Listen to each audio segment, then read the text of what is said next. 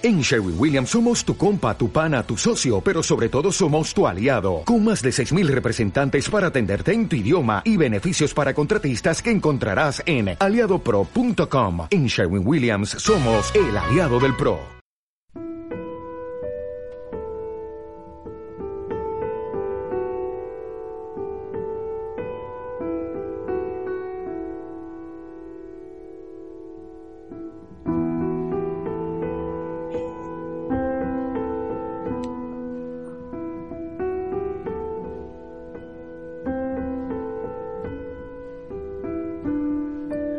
Buenos días, bienvenidos a nuevo programa. Soy Peón Caminero de peoncaminero.com a una nueva lectura del libro del Tao, de Lao Tzu.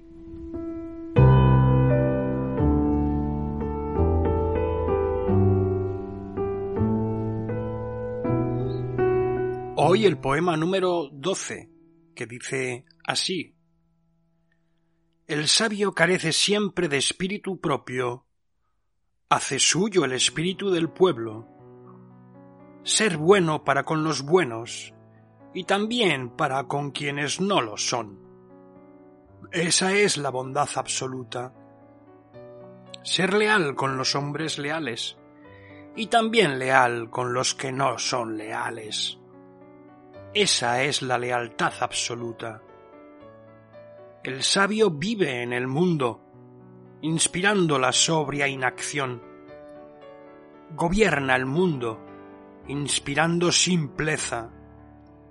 El pueblo fija sus ojos y oídos. El sabio lo trata como a un niño.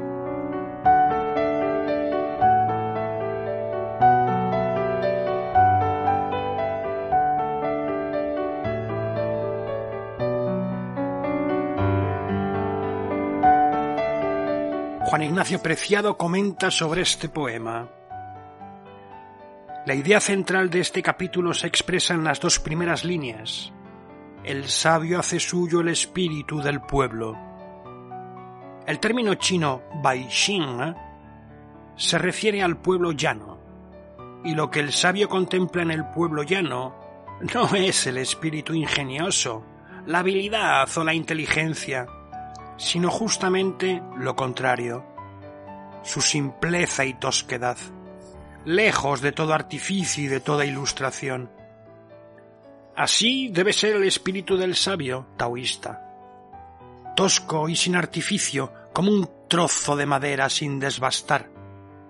Pu.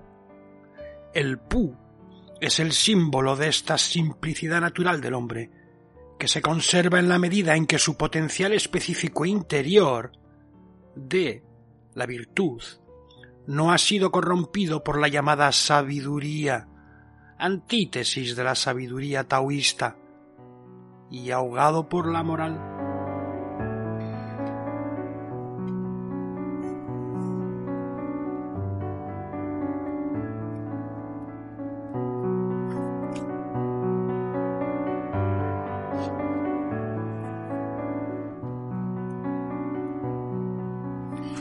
Y ahora avancemos en el concepto de el taoísmo que en su introducción nos hace Juan Ignacio Preciado y que ya hemos venido comentando en poemas anteriores. Proseguimos. En el taoísmo posterior, más evolucionado, se sitúan las corrientes taoístas de Ji Xia, antes mencionadas. Entre ellas merece especial atención la más antigua, la representada por Song Jian y Yin Wen. El primero es mencionado en el Hanfei Shi con el nombre de Song Rong y en el Men Shi bajo el de Song Keng. Las fuentes que permiten conocer su pensamiento se han ampliado notablemente tras el descubrimiento hecho por Guo Moruo de que la paternidad de algunos libros del Wan Xi corresponden a estos dos taoístas. Hasta entonces solo era conocida fragmentariamente a través de las citas y referencias contenidas en el Tian Xiapian del Xuanxi y también en el Han Fei Xi, en el Sun Xi y en el Lu Xi Chun Qiu.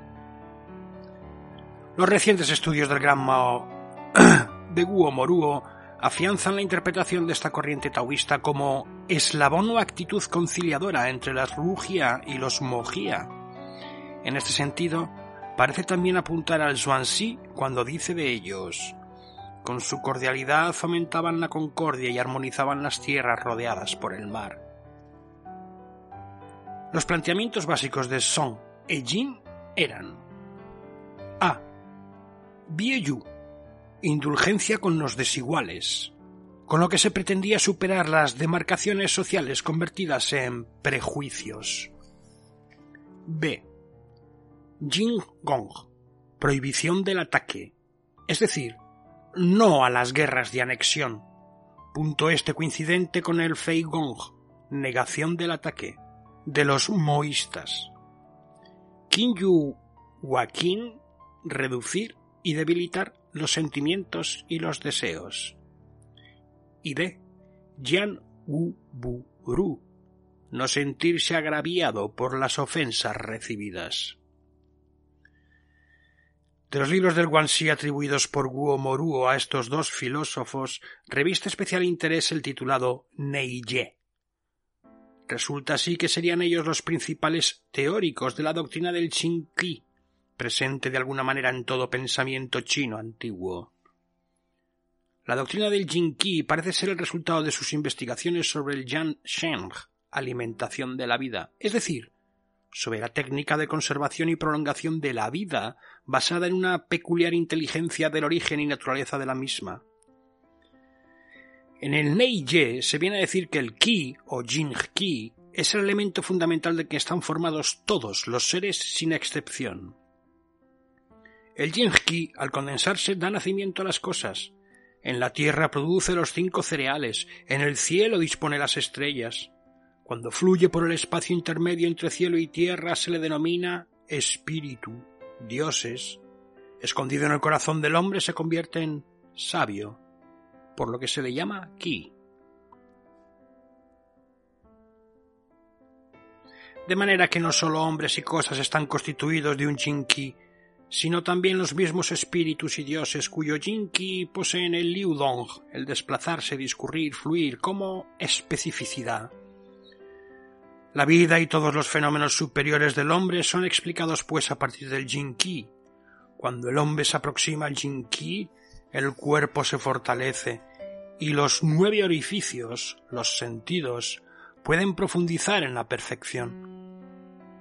Cuando el Shin-Ki reside en el corazón, el hombre se hace inteligente, alcanza la sabiduría. Cuando se pierde el Shin-Ki, la vida se agota y sobreviene la muerte.